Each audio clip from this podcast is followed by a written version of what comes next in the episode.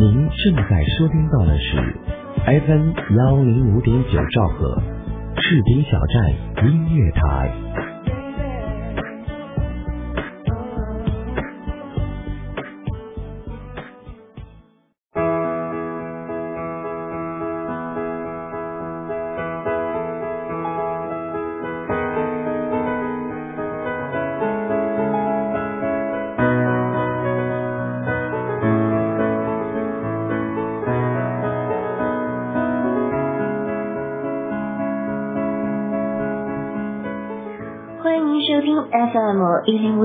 士兵小站音乐台，这里呢依然是你们的好朋友主播紫苏。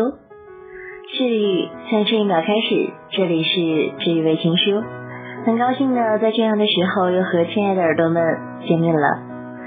近日以来呢，我国很多省市遭受了暴雨的侵袭，那么紫苏在这里为这些城市祈福。当然了，很多城市也在接连不断的。下着暴雨、小雨等，所以呢，希望各位听众朋友们出门的时候准备好防雨的出行工具。那么今天呢，依然是在这里为大家奉上温馨的小故事。今天的故事呢，依然是和错过和怀念有关的。故事的名字叫做《我所有的梦，只有你曾看过》。今天的开场呢，依然是会给大家送上好听歌，希望亲爱的耳朵们能够喜欢。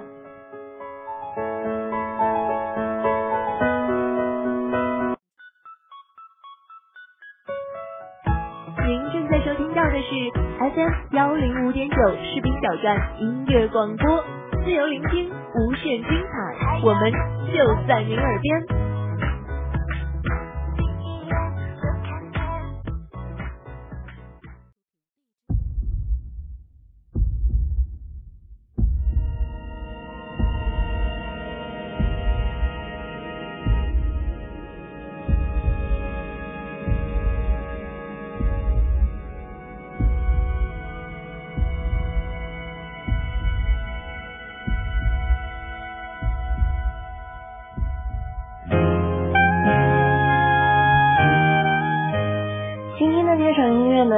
来自日本知名歌手双月瑶的《琉璃之鸟》，很好听的一首歌，希望亲爱的耳朵们能够喜欢。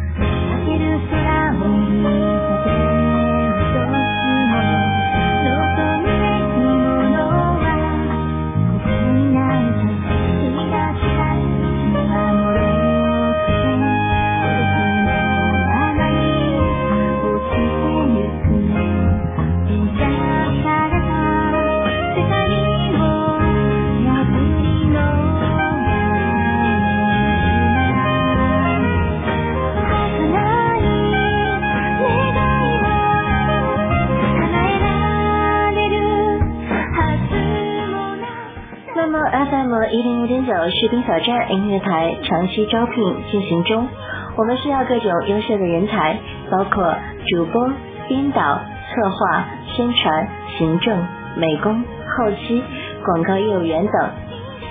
当然，如果你想展现你的才能，你想展现自我，士兵小站的大门永远为你敞开。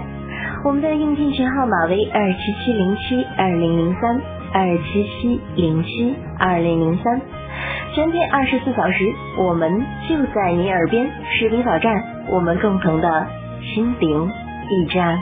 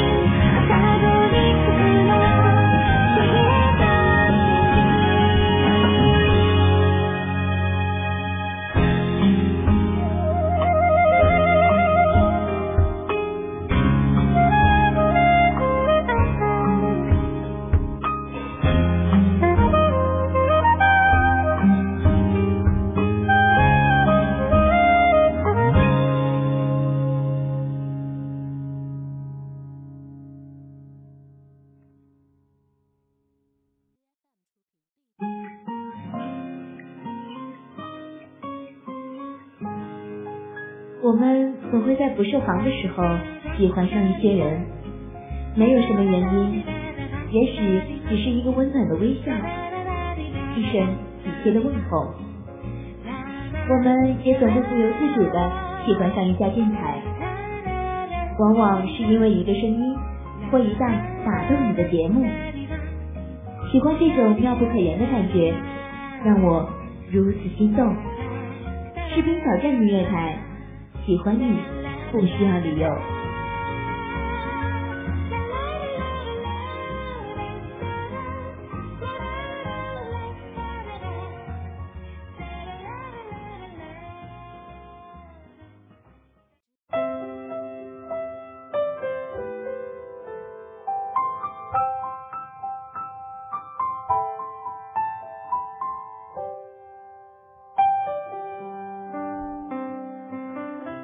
晨的雨淅淅沥沥，半掩着窗帘在风的吹拂下毫无规则的摆动着。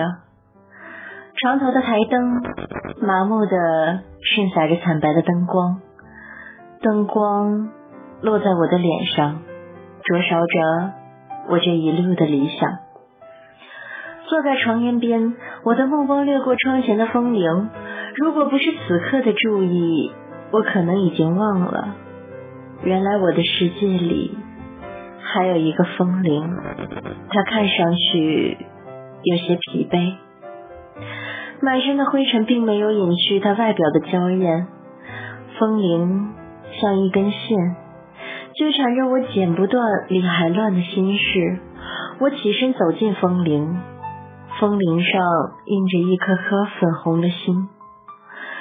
记得林禅那天一脸俏皮的把它放到我的手中，故作神秘的笑道：“我把这个世界送给你吧。”当时的我正在埋头读着一本从路边摊买来的三毛文集，虽然印刷的文字有些粗糙，但丝毫不影响阅读。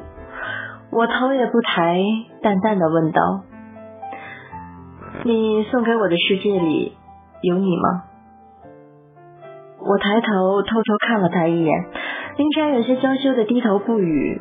我看得出来，他对我随意的这一问，上升到了人生这个高度。林晨傻愣在那里，似乎是在憧憬着未来的幸福，又似乎是在面临重大的抉择。其实我不用眼睛看，也知道他是欣喜的，至少他喜欢我这样有意无意的。就把我们连在一起。我心想，傻丫头又得乐上半天了。林禅用愉悦的语气说：“我帮你把风铃挂起来吧。”我打趣回道：“ 只要你不把我挂起来就行。”他背过身去，我抬起头看着他。林禅熟练的打开包装精致的礼物盒子，里面是一个漂亮的风铃，看上去并不便宜。我不知道我是否喜欢风铃，就如同我不能确定我是否真的喜欢林禅一样。我甚至不能确定我说过想要一个风铃的话语。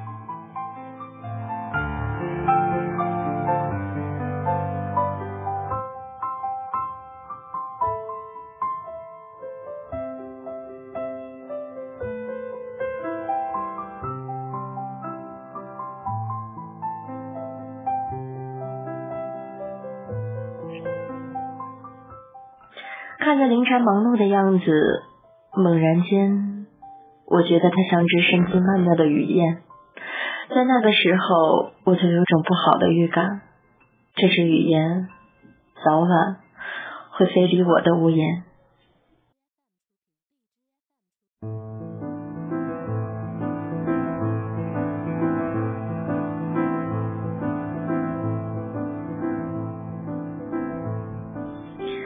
林禅的背影看上去有些迷人，我享受着这样的注视，就像在欣赏一件艺术品一样。尤其是那一头的齐腰长发，这也正是我第一次主动搭讪他的理由。我似乎对这样的长发披肩的清爽女孩毫无抵抗力。今天的凌晨看上去特意打扮了一番，空气中弥漫着桂花的香水味，清香宜人。林禅遇见我之前，他喜欢的香水并不是桂花味，只因为那次我们一起去公园散步时，秋风吹来桂花的芳香，我久久的伫立，不愿离开。桂花的香，简单，不做作，闻起来清爽，就像林禅一样，一个简单的女孩，心里永远藏不住话，说话直来直去，毫无城府。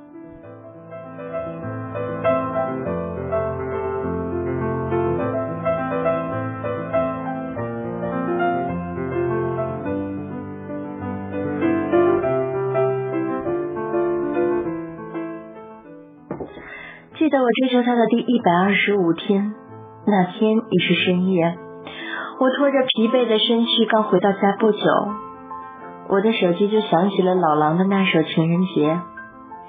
当歌曲唱到“我所有的梦只有你曾看过”时，我略带惊喜的接起了电话。他的第一句就是“做我男朋友好吗？”我愣在那里半天回不过神来。比起最初那些日子的冷漠，凌晨的态度突然转了一百八十度，我有些惊讶，半天回不过神来。过了好一会儿，我才高兴的回道：“好啊。”之后就是他不断的诉说着我这些日子带给他的感动。是啊，回想起那些日子，我真的觉得自己有些痴傻。每天除了老套的发短信问候他之类的话，我偶尔会给他发我的一些生活感悟。刚开始林禅只字不回，哦，不对，他回过一次，短信内容大意是不要再打扰他了。当然，我不会傻到只发短信就能追求到他的地步。每天早晨，我都会提前起床半个小时，买着早餐在他必经之路等他。当然。结果可想而知，他直接从我身边走过。我一连坚持了一百多天。我清楚的记得，在一百零八天，当他走过我身旁，还不待我讨好的事送上时，他就一把从手里夺了过去，回头对我莞尔一笑。其实，在这之前，我已经隐隐发现他对我态度有所改变。从最初随意的素面朝天，到淡妆笑脸，偶尔我也会写一些所谓的情诗给林禅。那些情诗后来被他用一个小盒子珍藏了起来。偶尔他想找我麻烦时，就会拿出一两张，故意朗声读了起来。每次听着，我都会起一身鸡皮疙瘩，真恨自己当初写了这些情诗。然后我就乖乖的束手就擒了。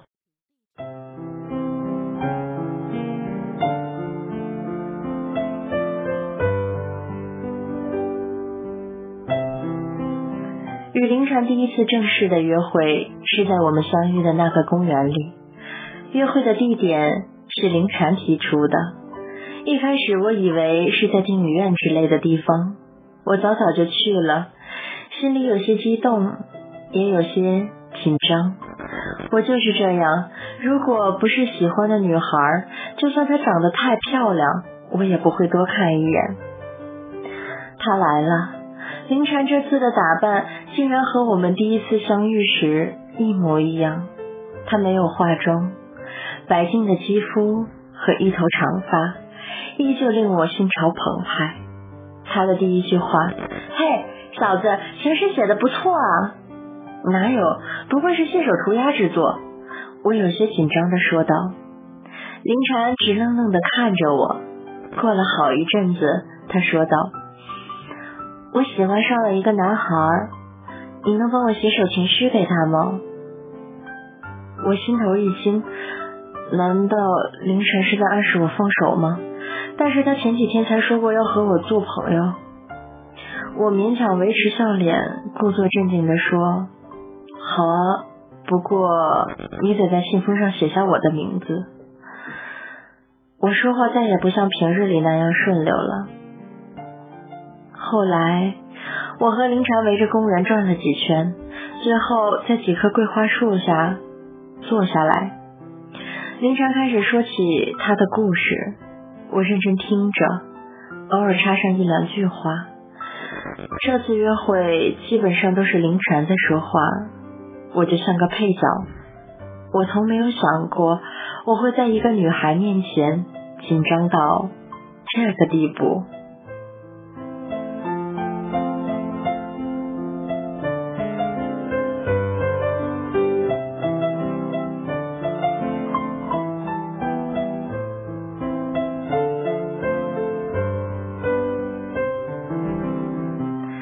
看着眼前的林禅，我的心泛起了丝丝涟漪。我悄悄地走上前，突然抱住他，然后用流氓的口吻说道：“游戏花姑娘的干活。”其实从后抱住林禅是想营造一种浪漫，不知不觉的 就变成了低俗的小戏了。与林禅在一起已经有三年有余了，那些时光。是快乐的。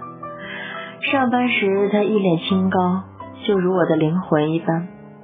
下班回来的他完全换了一个人似的，一会儿撒娇让我削苹果，一会儿让我帮他开饮料瓶。每次我都会无条件的依从，他也乐于这样的使唤我来去。林禅从一个不会做饭的掌上明珠，变成了一个会洗衣做饭、烧菜。和整理房间的贤惠女人，在我们一起两年后，凌晨开始有意无意的暗示我去见他的父母。他说他想要一个家。那时的我以自由为人生基调，不愿过早的被婚姻束缚。至于另外一个原因，我难以启齿。凌晨的家庭条件优越，父母都是国家公务员，而我呢，除了每个月那微薄的收入外，我一无所有，我是个自卑的人。我想逃避，虽然知道这种事是早晚要面对的。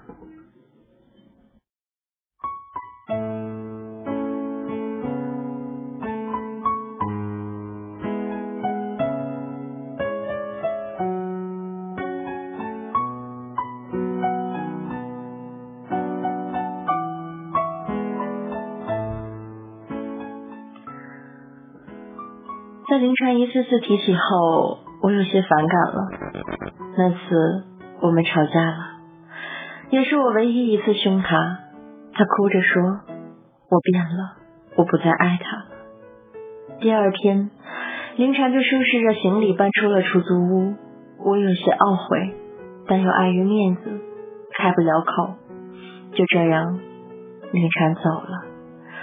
几天后，我才厚着脸皮，又是讲笑话，又是送礼物，又是捶背，又是做鬼脸，反正是一脸讨好。终于在林婵忍不住扑哧的一声笑后，我们和好如初。但是这次我答应了他，要去见他的父母。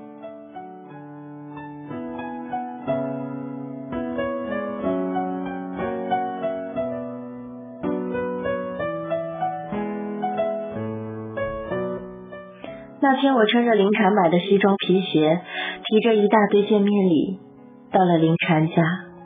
林婵的父母很热情，我礼貌的问候了一番后，然后就自觉的跟在林婵身后帮忙切菜做饭。林婵看了看周围，见阿姨叔叔不在，用手指戳了一下我的脑袋，记得待会儿机灵点儿，把你平时的聪明劲都用上，少说话，看我脸色行事就行了。在来林婵家之前。林晨向我介绍了一番叔叔阿姨，从他们的喜好到他们的性格，我都大概的了解了。吃饭时间到了，我依然有些拘谨。饭桌上，阿姨问这又问那，有些问题我正面回答，有些问题我打了擦边球，回答的模棱两可。林晨不时替我说好话，说我对他如何如何好之类的。叔叔听完，觉得我踏实，关键是对林婵好，脸色依旧春风满面。根据林婵所说的，我知道叔叔的性格和我几分相似，年轻时面对爱情也是傻头傻脑的。阿姨似乎看起来是个精明人，当我回答她我的工作和家庭状况时，她的脸色变得凝重起来。笑容在他的脸上僵住了。一旁的林婵眼见形势不妙，用脚踢了我一下。其实我当时也挺憋屈的。我看得出来，阿姨不喜欢我的家庭条件，大概是觉得我配不上她，给不了她想要的幸福。毕竟林婵是独生子女，自然甚得叔叔阿姨疼爱，这点我还是能理解的。谁不想自己的女儿有个好归宿呢？饭吃到最后，我早已经没有了胃口，我甚至不知道自己是怎么熬过来的。如果不是为了林婵，我估计我早就摔门而出了。自从那次之后，林婵的脸色变得憔悴起来。我问她是不是有什么烦恼时，她总是说没事。以我的聪明，我早就看出来了。大概是阿姨让林场和我分手。是啊，我的确是个穷小子，我真的不能给出什么像样的幸福。那几天我总是在想着怎样出人头地之类的问题。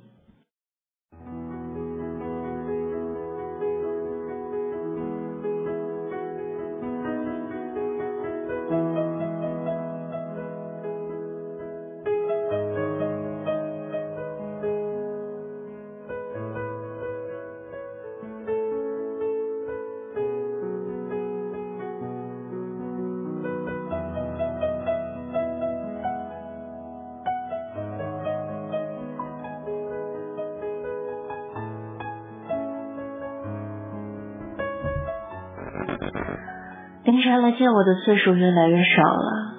一天黄昏，我正打开电脑书写自己烦闷的心情时，林婵突然闯了进来，眼角的泪痕清晰可见。我抱着他，他在我怀里呜呜的哭了起来。我猜测，他因为我又和阿姨吵架了。之后的三个月里，阿姨不时打电话，说的都是些打击我的话。让我离开林婵，我每次都强忍怒气，冷静的听着，然后在电话里说些我爱着林婵之类的话。终于，我上班的那天，阿姨找到了我上班的地方，当着所有同事的面，把我骂了个狗血淋头，并说我欺骗了他的女儿。我在同事的面前颜面扫地。为了林婵，我依然坚持着。但我的心里已然有些逃避的想法。我真的受够了，每天都压抑的活着。阿姨连续几次的无理取闹，让我彻底的认输了。我决定辞职，离开这座城市。我不得不佩服，果然姜还是老的辣。讽刺的是，当初是以我的死缠烂打开始的爱情，今天却要以阿姨的死缠烂打结束。第二天，我便递交了辞职申请，领导同意的很爽快，大概是因为我的事闹得公司鸡犬不宁吧。回到了出租屋，我到房东那里退了房，然后快速的收拾完行李。我看了看窗前的风铃，刚伸出手，又立马收了回来。在网上订好火车票后，临走的前一夜，我彻夜未眠，不停的抽着烟，烟头掉了一地，屋里弥漫的全是烟的味道。出门，我打了车，直奔火车站。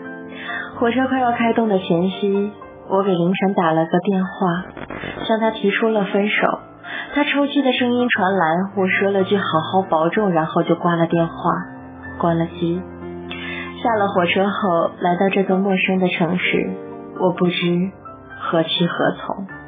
走在人群里，我想，我此刻是最伤痛的那一个吧。于是我找了一个廉价的宾馆，躺在床上，一直发着呆，像个活死人一般呼吸着。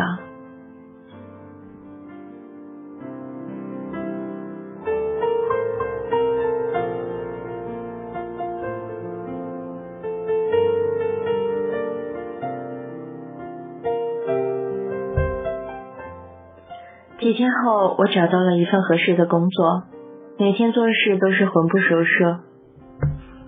第七天后，我打开了手机，手机的来电提醒几十个，都是林禅打来的。我点开林禅的号码，刚拨出，我就挂断了。晚上回到宿舍，林禅又打来电话，我还是没有接。我知道，一旦我接了他的电话，我就永远都别想放下了。三个月后，凌晨的电话越来越少了，突然少了凌晨的来电提醒，我的心里空落落的。我翻身而起，跟以前的房东阿姨打电话说：“那间房给我留着，每月房租我照付。”幸运的是，那间房在我走后没人租住。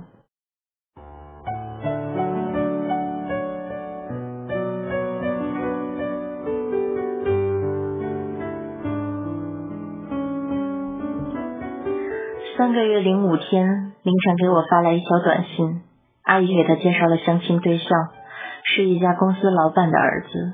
我回短信说：“祝你幸福。”我的心从来没有那么痛过。然后他回了一句：“我会幸福的。”之后凌晨再也没有给我打过电话，发过短信，我们的爱情就这样被时间冲淡。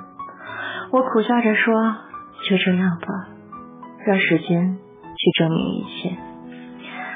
半年后，公司来了一位刚毕业的漂亮大学生。当一个个单身狗都争相献殷勤时，我则站得老远。他似乎注意到了我，看得出来，他开始对我感到好奇。不知为何，每次上班空闲时，他都会来找我聊天。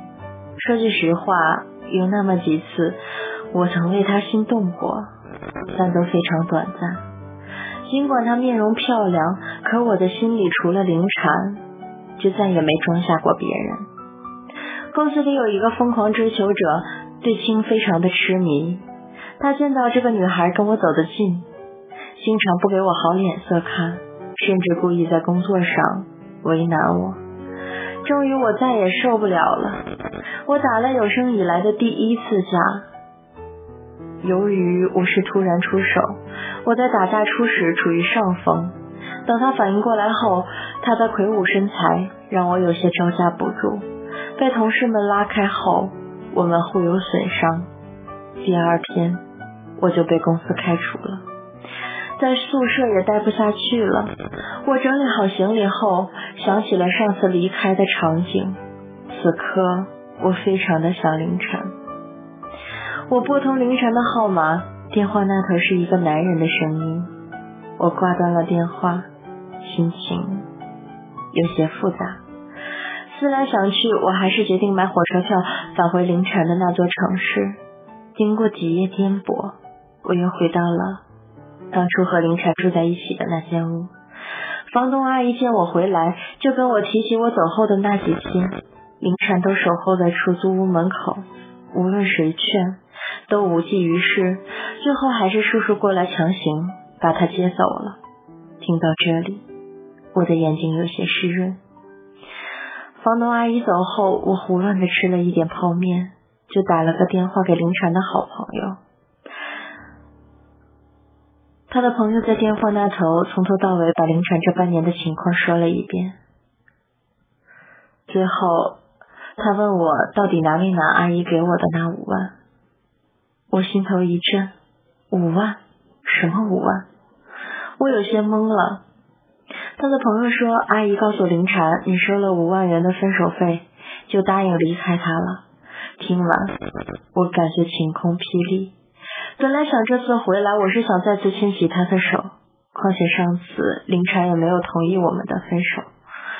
挂完电话，我忐忑不安的奔向了林禅家。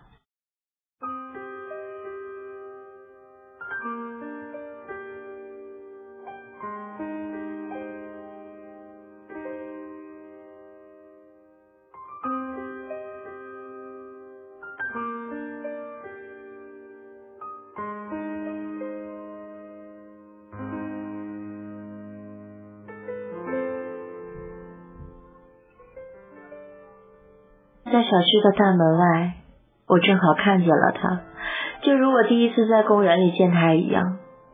他走下轿车，着装打扮颇为时尚，我有些自惭形秽，冲他喊了一声“凌晨”。他循声看了过来，表情没有任何的变化，淡淡的问了句：“你过得好吗？”我刚想走近。车上下来一个英俊帅气的男子，我猜测他就是那位公司老板的儿子。他似乎知道我是谁，牵着林禅的手，有些小人得志的说道：“我和林禅已经订婚了，记得以后可要来喝我们的喜酒啊！”本想和林禅说起那五万元的事，可我已经没有了心情。就让我背负这个污名，只要林禅他能幸福。我不发一言，直到凌晨他们走出了老远，我依然还呆呆的站在原地，自我安慰道：也许这才是凌晨的幸福。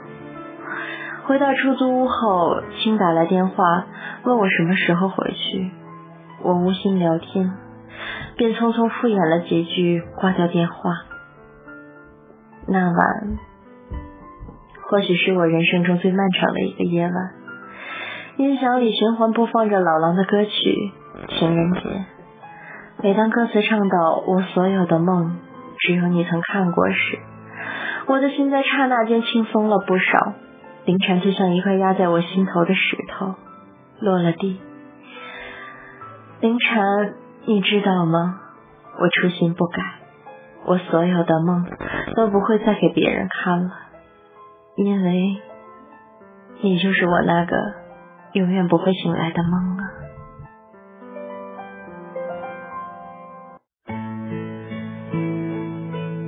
我想我是爱你的，否则我不会每一天都牵挂着你。只要听到你的声音，我就会非常安心。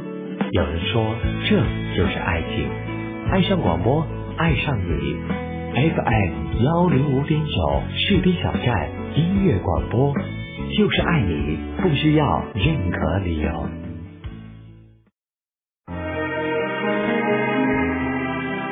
今天的故事呢，讲到这里就要告一段落了。接下来呢，是送一首好听歌给大家。这首歌来自张玉华，《听爱情走过》。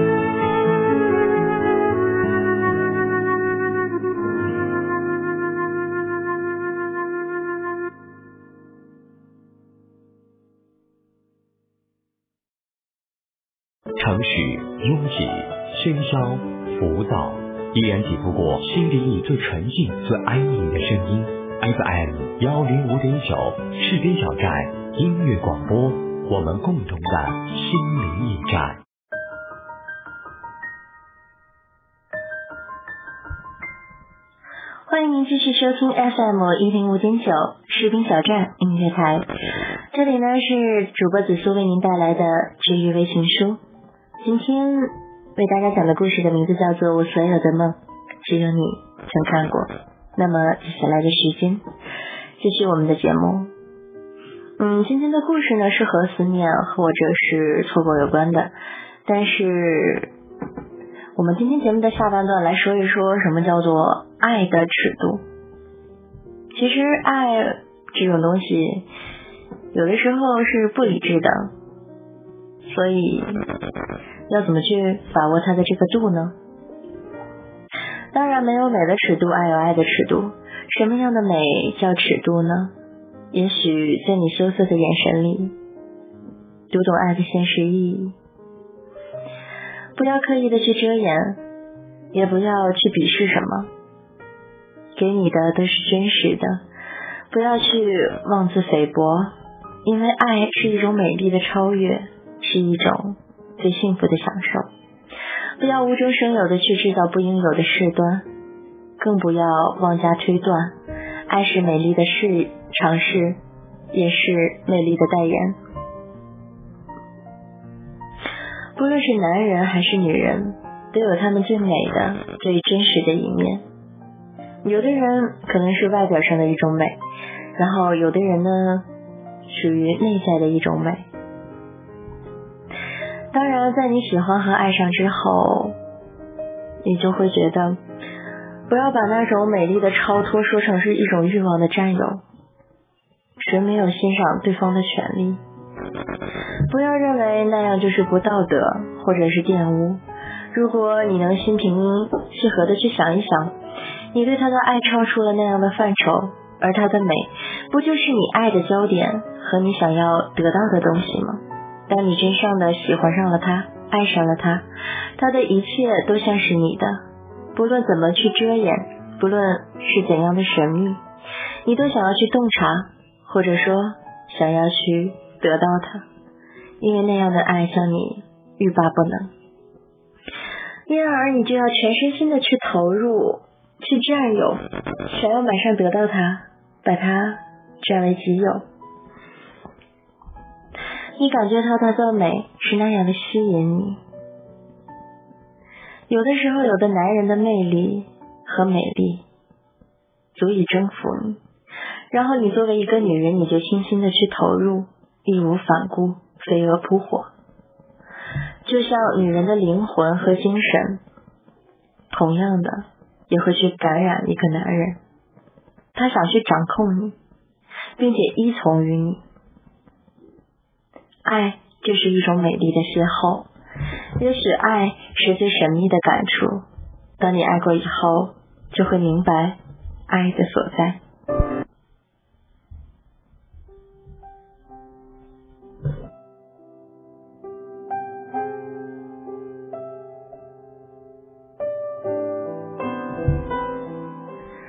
爱的尺度呢，是要受你自己来掌控的。你到底爱他多深，喜欢他多深？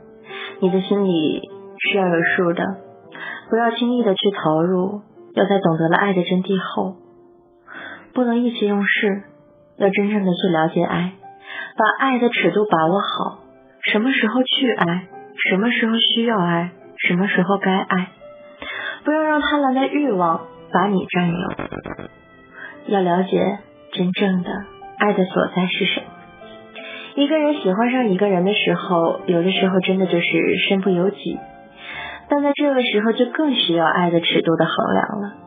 爱的有多深，有多浅，自己的心里是该有个定论的。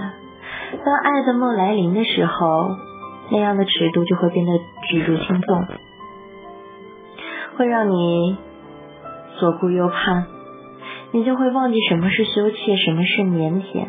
你就会在美丽的陶醉里看到什么是美丽，什么是爱。就像你的精神早已被她的美丽所驾驭，你走不出那美丽的误区。其实说来也怪，当爱过之后，你就会什么都明白，觉得自己那时已经没有了尺度，就是一味的去爱，去喜欢。可是等到一切都明白后，已经晚了，爱有时就是这样，会叫你猝不及防，也会叫你欲罢不休。喜欢和爱上了，就是这样的一种感觉吧。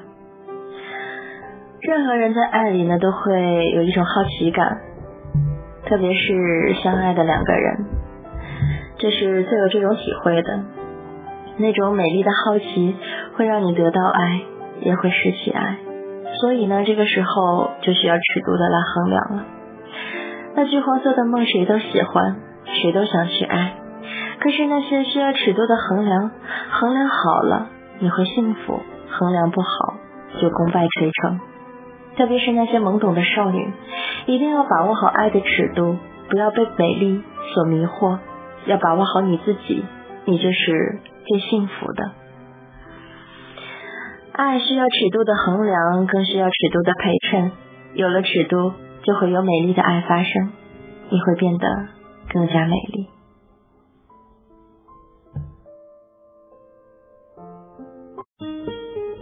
您正在收听到的是 FM 幺零五点九士兵小站音乐广播，自由聆听，无限精彩，我们尽在您耳边。就一就像一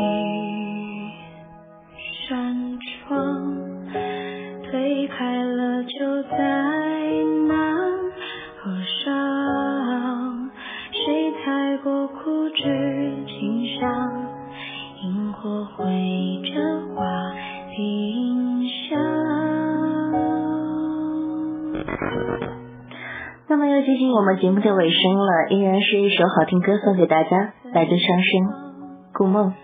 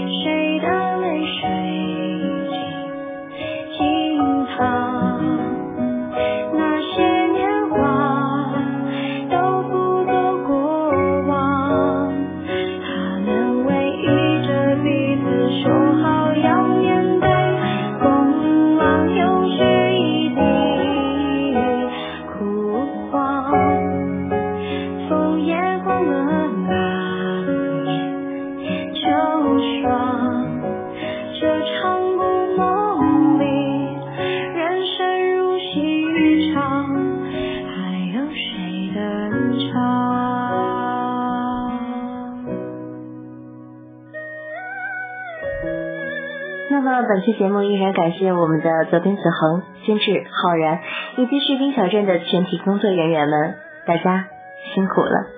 当然，更要感谢的是我们亲爱的听众朋友们对士兵小站长期以来的支持与关注。那么今天的节目到这里就要说再见了，各位亲爱的耳朵们，我们下期节目再见。